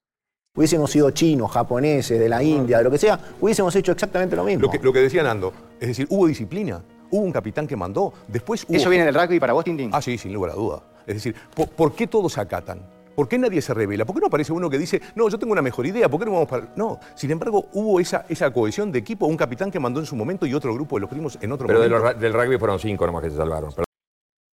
Órale, eso también es fuerte. Perdón, Sí. yo me Sí. niego rotundamente, de, de- digo, de los que se salvaron, fueron cinco. No Nosotros, nosotros no éramos Fueron los cinco, pero fueron los cinco que Pido perdón al, rugby porque estuvieron nosotros en el esfuerzo. ¿eh? Fueron los cinco que estuvieron adelante. Fueron pero los no que es fueron excluyente de un No hay deporte, duda y que- menos del rugby, ni excluyente de una religión, ni raza, ni clase. Es propio del ser humano esto. Yo estoy de acuerdo con cualquier grupo. Ah, Obviamente no me voy a poner en contra tampoco de ellos, no lo viví, pero sí te puedo decir una cosa. El hacer deporte, y sobre todo deportes de contacto, te da, te quita el miedo al dolor, te quita el miedo a enfrentar. Si es un deporte en donde no hay contacto, si es un deporte en donde es más solitario, sí funciona, obviamente todos los deportes son muy sanos para el ser humano, pero no te quita el miedo a enfrentar. Por eso las competencias son importantes, por eso el deporte de contacto, sobre todo en hombres, es muy importante, no para generar violencia, sino para entender tu capacidad y cómo usarlo. grupo humano podría hacer esto, pero son teorías, ¿verdad? Porque lo sucedió, sucedió. Y si el grupo humano-. Sí, pero lo que pasó, pasó en los Andes y hubo cinco que se la jugaron todas. Sí, sí, 16 Coche, coche, éramos un grupo de pertenencia, un viaje organizado por un club de rugby que, que- que había ah, organizado todo con un capitán y había una cantidad de gente invitada. Por lo tanto, estaban regaladas a la situación de que iban a ser los rugby. Y además también, ser capitán de un equipo te da liderazgo, te da tolerancia a la frustración, te da capacidades de negociación. O sea, vean todo lo maravilloso que te ayuda esto. Ahora, con respecto a las generaciones que se burlan y hacen videos, miren, yo soy pro, pro de la libertad de expresión. Y si para ellos, por un like, van a vender su alma y su dignidad, ellos tendrán que responder. No les gusta, bloqueen a la persona, no la sigan, pónganle dedito hacia abajo. Es mucho más sencillo. No se peleen con la gente que es estúpida porque se van a bajar a su nivel y les van a ganar por experiencia. Entonces, no lo hagan, de verdad. Lo que es verdad que después Chile, construimos, pero no en la montaña. construimos, no, construimos una sociedad distinta. El rugby fue importante, fue importante la religión, que fuimos a- al mismo colegio, que éramos todos uruguayos. La juventud Todo y la eso- inconsciencia también. Eso no, Sí, la inconsciencia. Pero La inconsciencia, esa como ayuda. No mames, la inconsciencia, la conciencia de inconsciencia es una belleza. El saber que no sabes es una belleza porque te busca la parte de ahora como sé. ¿Cómo hago para saber? Dicen, no. Yo crecí en una zona rural y ahora que estoy viendo, viviendo en la ciudad, veo que mucha gente no puede poner los pies en la tierra. Les hace falta que les persiga una vaca enojada con leche acumulada. Sí, la neta, vivir, vivir en, en las afueras ayuda mucho. en estos 40 años que estamos acá, 40 años, cuando volví Ay, gracias, mi amor. Ya, es que Mayra me echó la mano. Estos lentes son una belleza, pero no para estos, este, estos audífonos. Apretan tantos audífonos que literalmente están haciendo que los lentes se mueven mucho, porque son hechos de material así bastante delgadito. Denme un segundo, porque sí quiero, sí quiero verlo bien.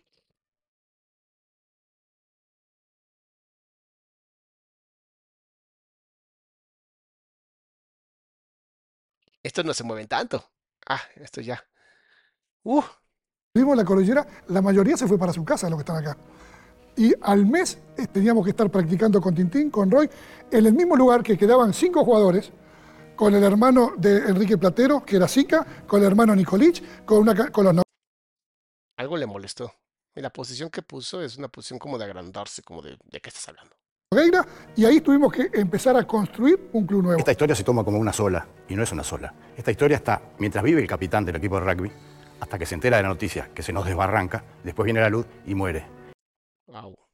Que es real, no puede ser contada como una sola historia. Estas son demasiadas historias creando un contexto historial, ¿sabes? Pero no, no puedes contar esto como una sola historia porque es imposible. Después de la luz es otra historia. Quedamos muchos menos y ahí nos olvidamos del rugby y ahí surge el ser humano, como, como decía Coche.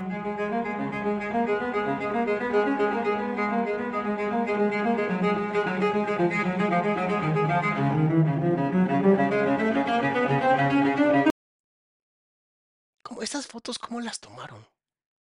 Muchas gracias, Araceli.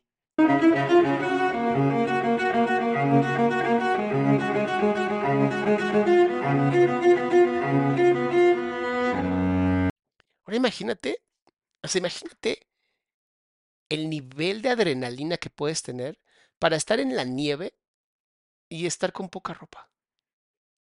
Es impactante.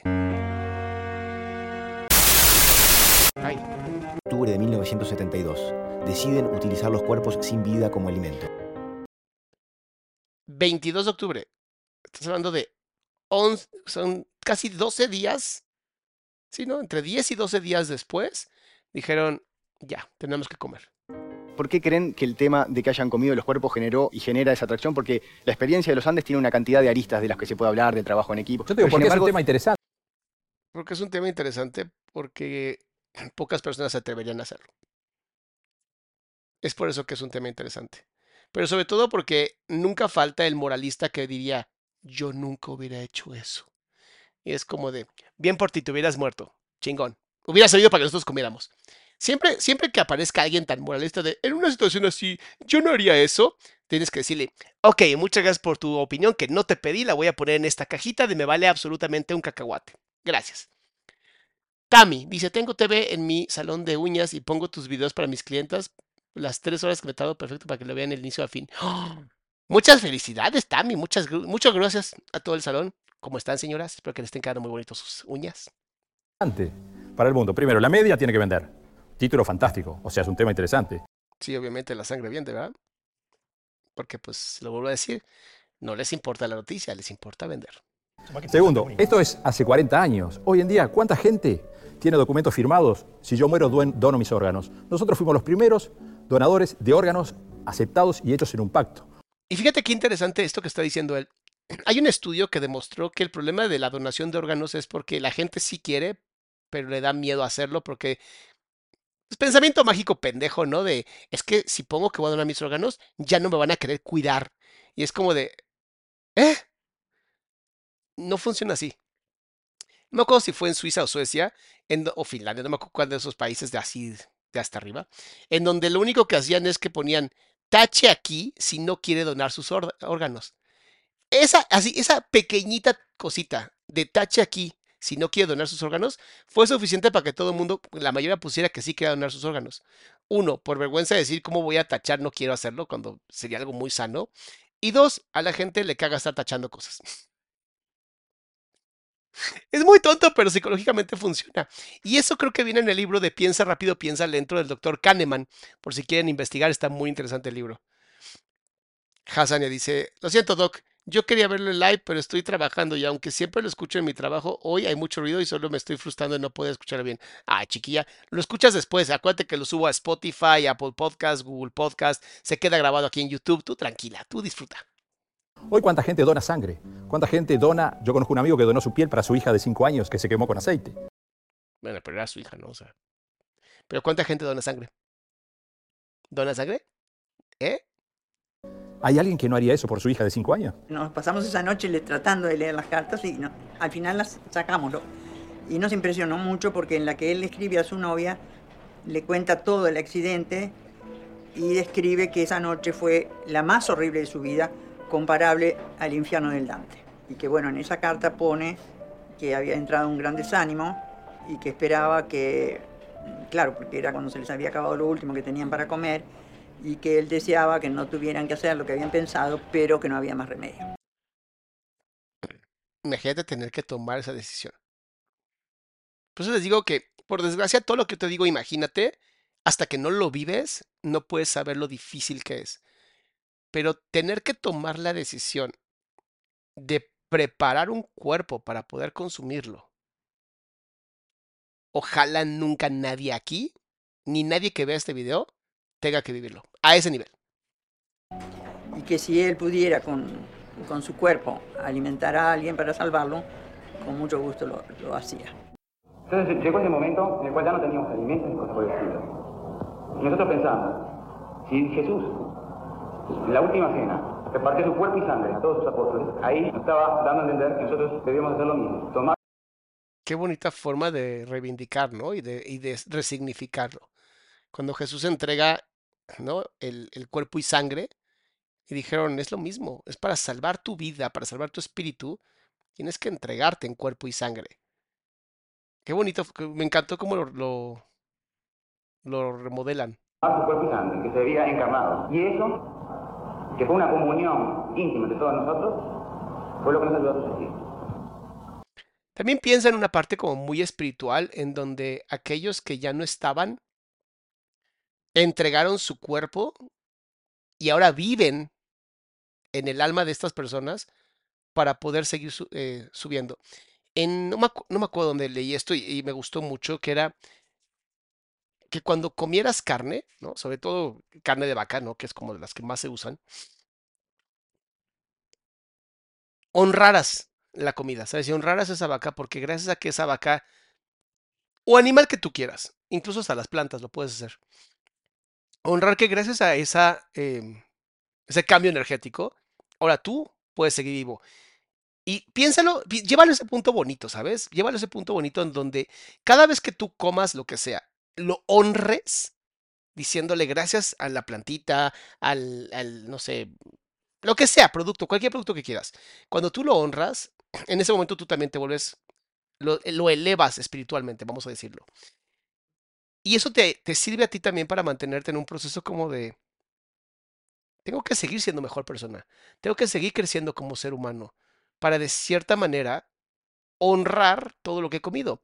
Pero ¿qué pasa si comes sin ser consciente? ¿Qué pasa si nada más comes por comer?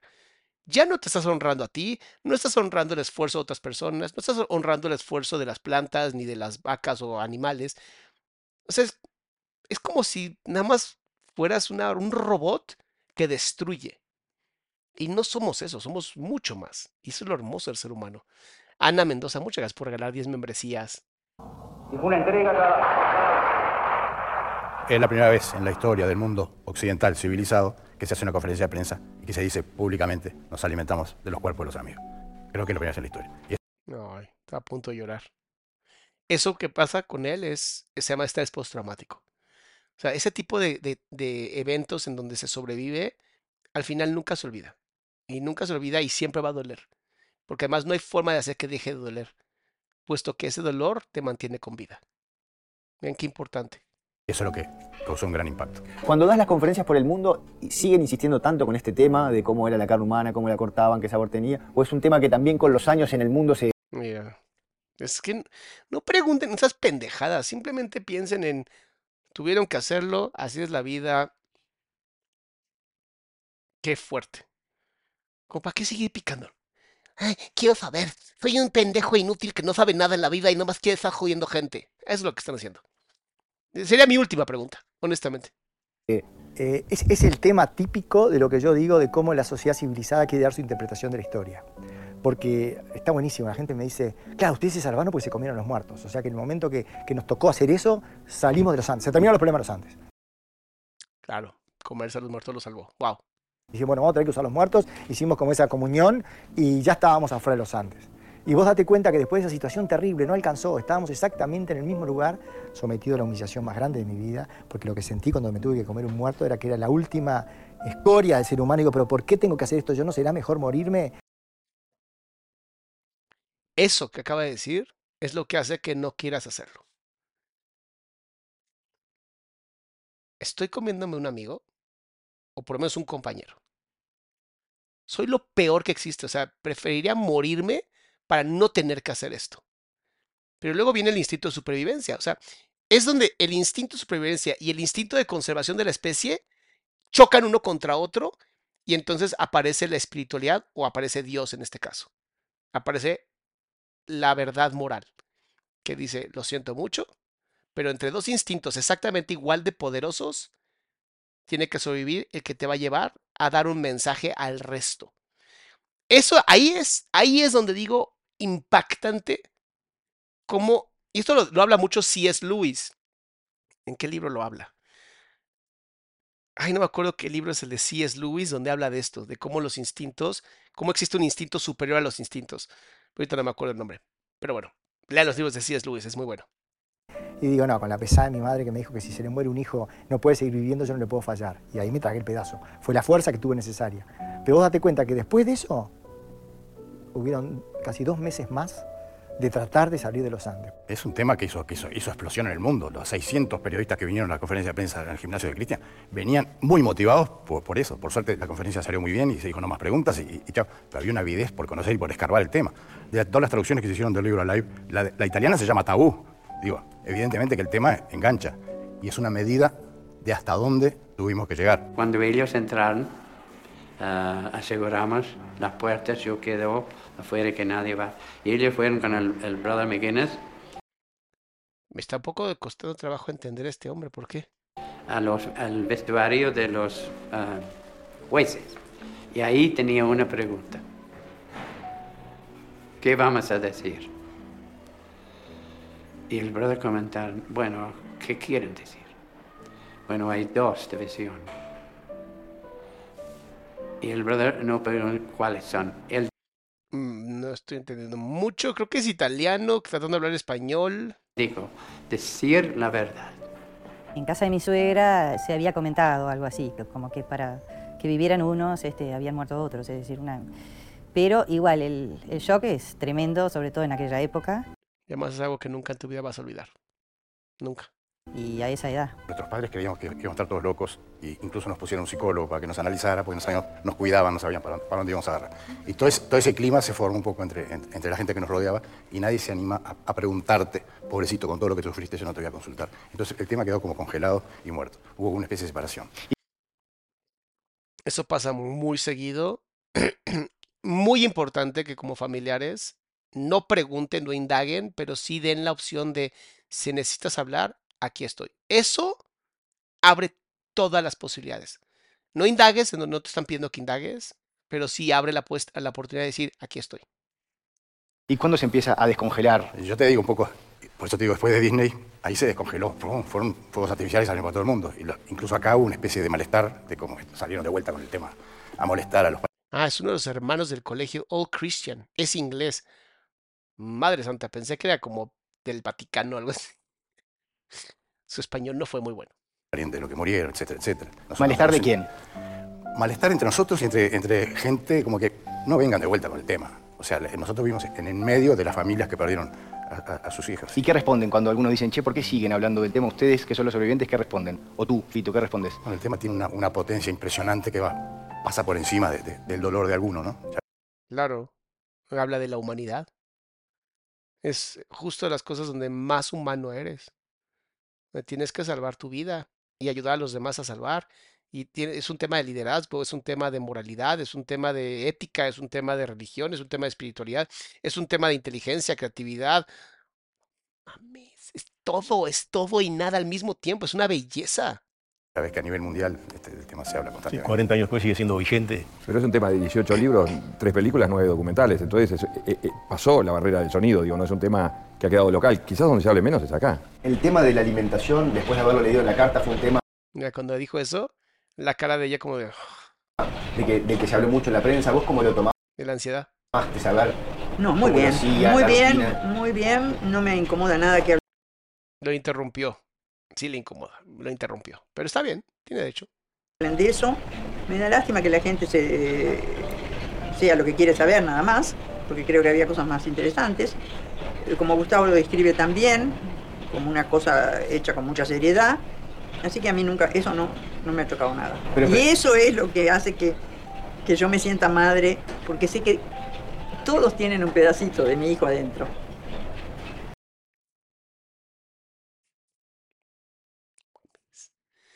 Que cuando alguien entiende, la luz se ve en ellos. ¿Sabes? Cuando alguien entiende, esa luz se ve. No es lo más importante, pero sí es lo que más llama la atención, ¿no? Porque además la gente te pregunta. A a mí nos ha pasado en esas conferencias que das, que, que muchas veces te preguntan, ¿y qué gusto tiene? ¿Y cómo es? Y... ¿Responden todo? ¿Hay preguntas? Yo respondo todo. Yo respondo todo. Pero por suerte, a través del tiempo, es, ese tema que ha ido quedando, Es ha ido tomando cada vez menos porcentaje en la historia y cada vez la gente se da cuenta de la riqueza que tiene la historia. De tanto punto de vista, es apasionante. Es para la gente, Facundo. Eh, Esto ha pasado 40 años atrás, hace- mucho tiempo, ¿verdad?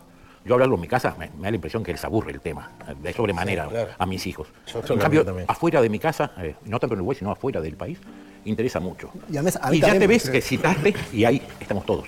Y a mí también me aburre hablar de esto todo el todos. tiempo. Realmente me parece Eso es que- una pregunta. ¿A ustedes también les aburre hablar de Ya lo tenía cansado incluso el tema. Si ves, ya la presión de las cejas ha hecho que ya toda su frente la tenga completamente arrugada, porque todo el tiempo está haciendo esto. Todo el tiempo está tensándose, porque seguramente es molesto. Pero, pues, al final, lo que hicieron ellos fue historia. Literalmente hicieron historia. Saskia, muchas gracias, Saskia, desde Colombia. Yo me estoy por ir. Si no cambiamos de tema, me voy, porque eh, No realmente eh, pensé que íbamos a hablar de otras cosas, no todo el tiempo. ¿De qué querés hablar, Pedro? Que además es Lo la que primera vez que estás en, en televisión. No, no importa, lo que quieras. Pero contame, ¿por, por qué aceptaste venir? Porque tú nunca no, no das charlas, no, sos de los que menos habla del tema. Charlas, yo sí, doy bueno. charlas. Pero Pedro, venimos a hablar del tema, Uruguay no, no, no, ¿eh? no de fútbol. Pero estamos hace media hora hablando de la antropofagia. Como si ¿Qué tal? No, no, no, El milagro más importante de los 40 años es que el milagro es, los 16 estamos vivos. Gracias, eso es un milagro. El otro milagro es que gracias a esos 16 hay 140 más que no estarían vivos si no fuera por lo que luchamos todos juntos. Entonces, solamente ver eso, nuestros hijos, nuestros nietos, nuestras familias, para nosotros ya es el premio máximo. 40 años después hemos hecho vidas más o menos normales, ¿no? Lo que habla de la enorme capacidad que tenemos de recuperarnos y de hacer Se llama resiliencia, para los que luego quieren poner el nombre a todo. La resiliencia es la capacidad que tienen los seres humanos de, a pesar de haber pasado por algo tan trágico y tan traumático, volver a tener una vida típica, para no decir normal. la vida parecida a la que íbamos a hacer si no nos hubiésemos caído en la montaña. Si hoy tenés que decir la esencia de esos 72 días, lo que te deja hoy, lo que tenés que transmitir, ¿qué es? No, la enorme, es decir, la, la esencia creo es la enorme capacidad que tuvimos nosotros de, de hacer frente a lo que estábamos viendo, viviendo, y, y después los 40 años que han pasado, ¿no? Este, 40 años sin pesadillas, 40 años haciendo vida normal, nos volvemos a juntar, pero cuando nos tenemos que juntar venimos de todos lados, y cada uno tiene sus cosas, ¿no? Es decir, la demostración de que aun cuando te pasan cosas tremendas en la vida, uno se puede levantar y hacer una vida normal. A mí me parece que eso es un mensaje muy, muy potente. Quisiera conversar con ustedes sobre el rol de Dios. El rol de Dios hace 40 años cuando estuvieron en la montaña y el rol de Dios ahora. Según yo, esta entrevista, esto fue hace, hace un año, aquí dice hecho hace un año. En el 2012 fue el programa, lo volvieron a subir. Es que no entendía, dice 40 años, pasaron 50 años. A la madre. A mí me salvó Dios, por supuesto. Eh, de- A los 16, honestamente. con, la, con la mano de ellos. Pero yo en la montaña nunca vi la muerte. Nunca ni remotamente yo pensé que me podía morir. No sabía si yo salía solo, con todos, con dos, con tres. Yo salía. ¿Viste que Liliana se moría? No, no, no. no. Mientras Liliana, quiero decir, desde un primer momento, yo supe que salía. Wow. ¿Recuerdan que les decía que Víctor Frankl en su libro decía que las personas que tienen un propósito claro sobrevivían? Lo tenía muy claro. Isabel, muchas gracias por el aporte, mi amor. El Pancho Delgado siempre decía a Dios rogando y con el mazo dando. Es decir, por un lado orabas y por otro accionabas. Es decir, las dos cosas se dieron. Creo que si nos hubiéramos quedado orando, hubiéramos estado congelados y hubiéramos quedado en la montaña. Sí, se hubieran muerto. O sea, se hubieran quedado orando, esperando que Dios los salve. O sea, más bien que Dios. Que los humanos fueran a rescatarlos, se hubieran muerto. Fue el hecho de decir, a ver, no nos van a salvar. El hecho de que se hayan enterado que no los iban a seguir buscando, fue lo que dijo. Hijo, es que es impactante. Neta es impactante. Como esas pequeñas cositas, ¿no? Esas pequeñas evidencias que quedan que dices, ¿cómo? ¿Cómo pasó eso? ¿Cómo se dio? O sea, el, el- el arriero, ¿no? Que, con- que fue con su caballo y que los ayudó. ¿Cómo? ¿Cómo? También hubo una parte de acción. Pero Esto es una apreciación mía, pero Dios fue muy tangible en los Andes para mí. Yo, lo- yo casi que lo sentía. Pero no, no entiendo esta historia como el milagro de los Andes. Milagro hubiera sido que hubiéramos aparecido los 45 vivos después de, de los 70 días. Mirá, Dios fue parte de esta historia. Este, es innegable, pero no resolvió la historia. Nos dio las herramientas para resolverla. Yo creo que Dios, rezamos todos los días, digo, de hecho, gracias al rosario de mi madre. Yo había, me acuerdo que había ido a una, a una misa en- un mes antes y el cura decía eh, algo de la Biblia que decía que donde hay más de tres personas reunidas en su nombre, todo lo que, lo que le pidas a Dios te lo iba a conceder. ¿Sentís que en estos 40 años perdí? Ese cura como que andaba muy perdido de la Biblia, ¿no?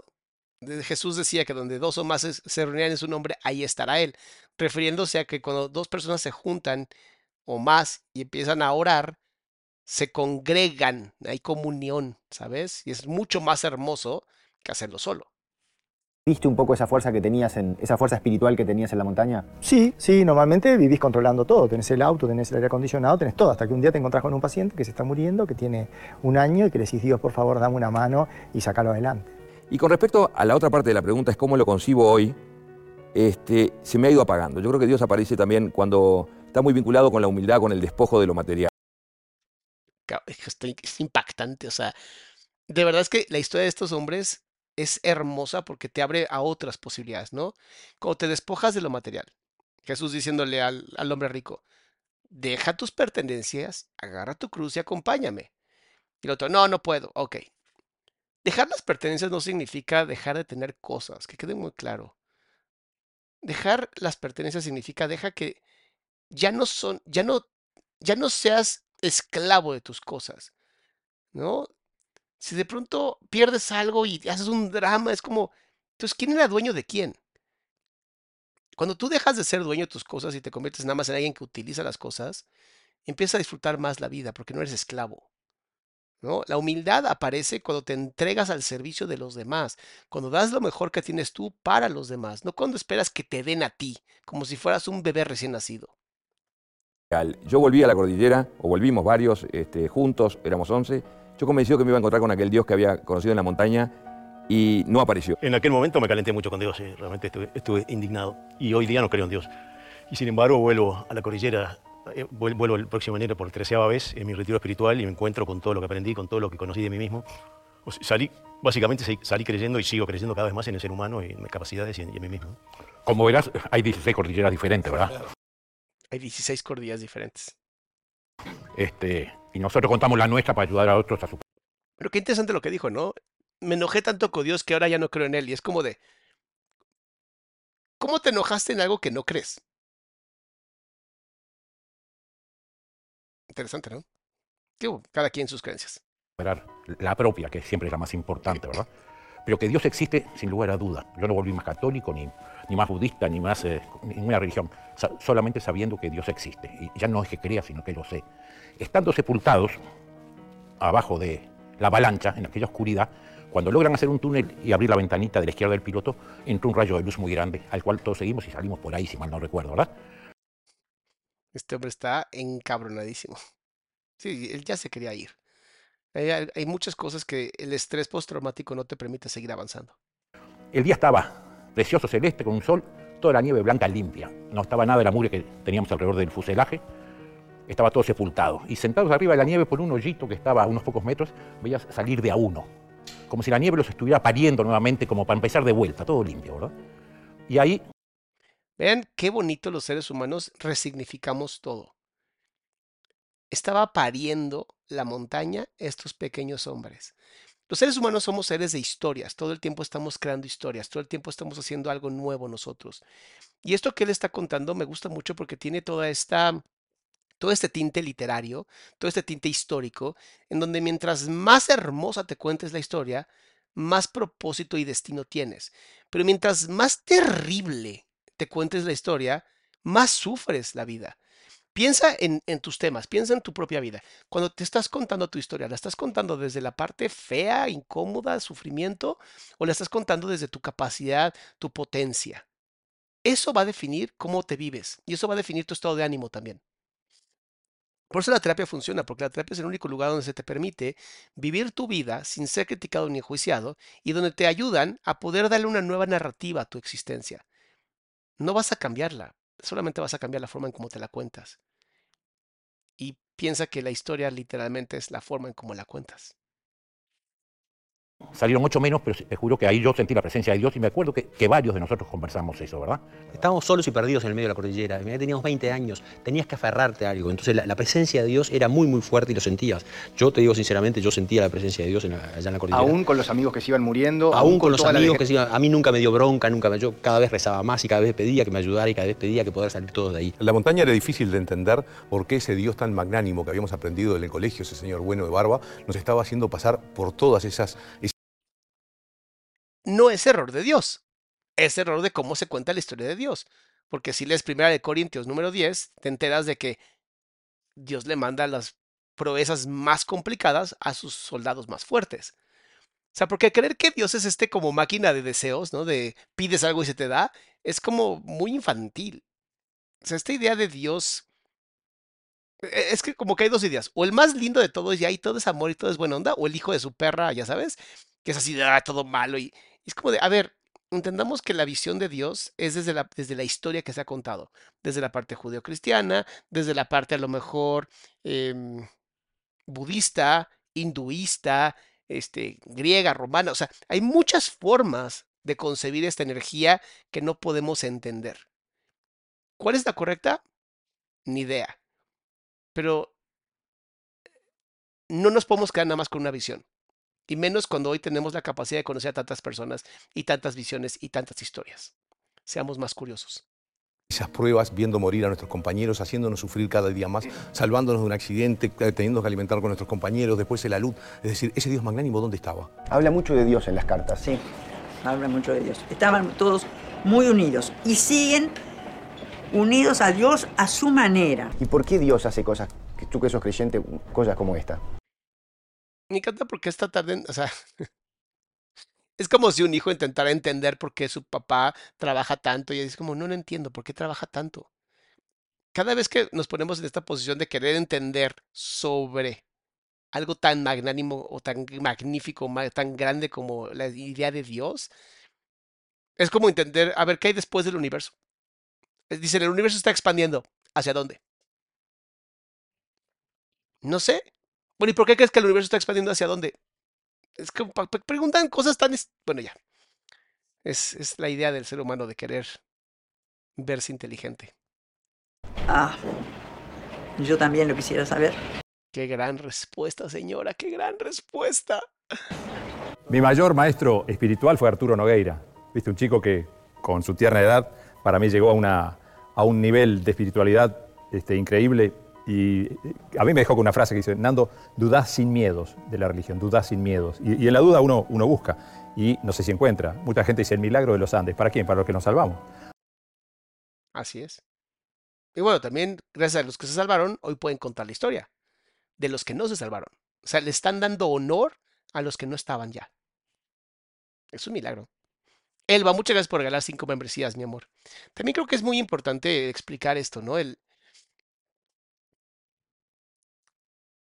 no se peleen con lo que no pueden entender todavía, pero sí busquen entenderlo. Porque normalmente cuando hay enojo, significa que hay miedo. Y si hay miedo, Entonces, ¿miedo a qué? En, el en el Talmud, creo que es el Talmud, hay una historia de un rabino que le preguntan sobre, háblanos sobre, sobre las preguntas de Dios y decía, hay preguntas que tienen respuesta, hay preguntas que no estás preparado para obtener una respuesta y hay preguntas que simplemente no hemos encontrado la respuesta. Y tal vez habrá momentos en la vida donde en la vida no tenga que tener una respuesta, solamente tengas que vivir. Y eso es una respuesta.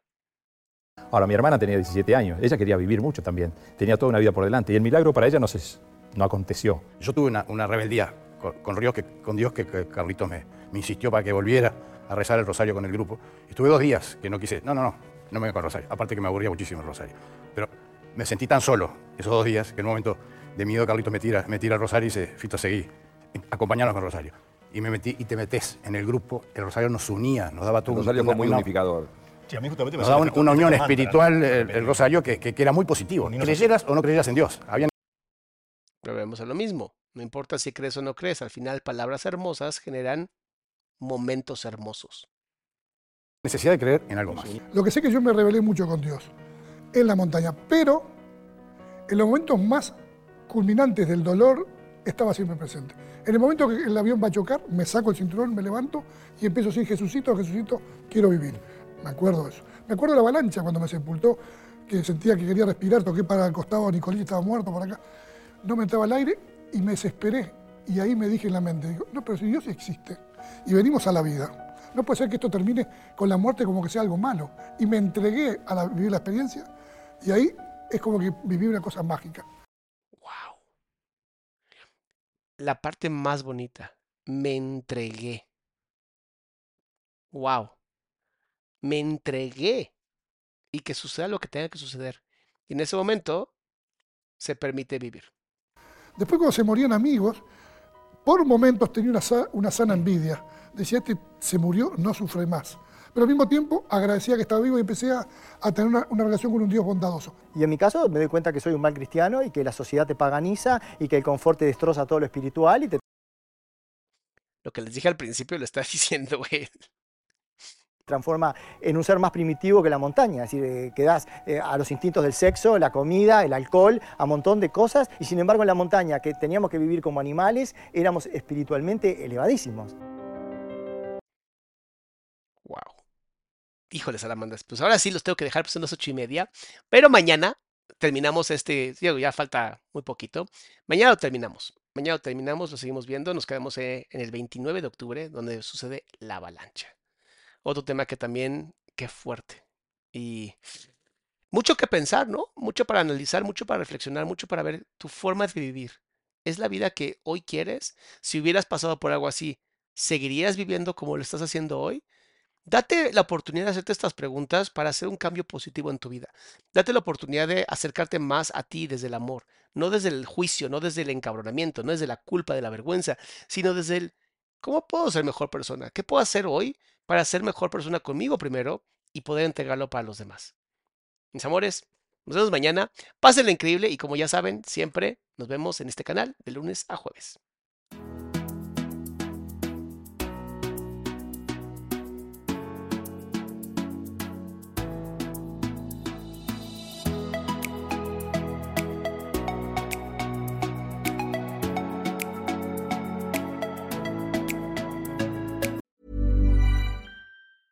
If you thought the only way to get a more defined jawline with natural looking results was through surgery, think again. Juvederm Volux XC is a non surgical injectable gel filler that improves moderate to severe loss of jawline definition and can help you achieve natural looking results with little downtime. Even better, this improved definition lasts up to one year with optimal treatment. No maintenance required. Improve jawline definition for a smooth, sculpted look with Juvederm Volux XC. For important safety information and to find a licensed specialist, visit juvederm.com. That's J U V E D E R M.com. Not for people with severe allergic reactions, allergies to lidocaine, or the proteins used in Juvederm. Common side effects include injection site redness, swelling, pain, tenderness, firmness, lumps, bumps, bruising, discoloration, or itching. There's a risk of unintentional injection into a blood vessel, which can cause vision abnormalities, blindness, stroke, temporary scabs, or scarring. Talk to a licensed specialist specialist to find out if it's right for you. Planning for your next trip? Elevate your travel style with Quince. Quince has all the jet setting essentials you'll want for your next getaway, like European linen, premium luggage options, buttery soft Italian leather bags, and so much more. And is all priced at 50 to 80% less than similar brands. Plus, Quince only works with factories that use safe and ethical manufacturing practices. Pack your bags with high-quality essentials you'll be wearing for vacations to come with Quince. Go to quince.com/pack for free shipping and 365-day returns.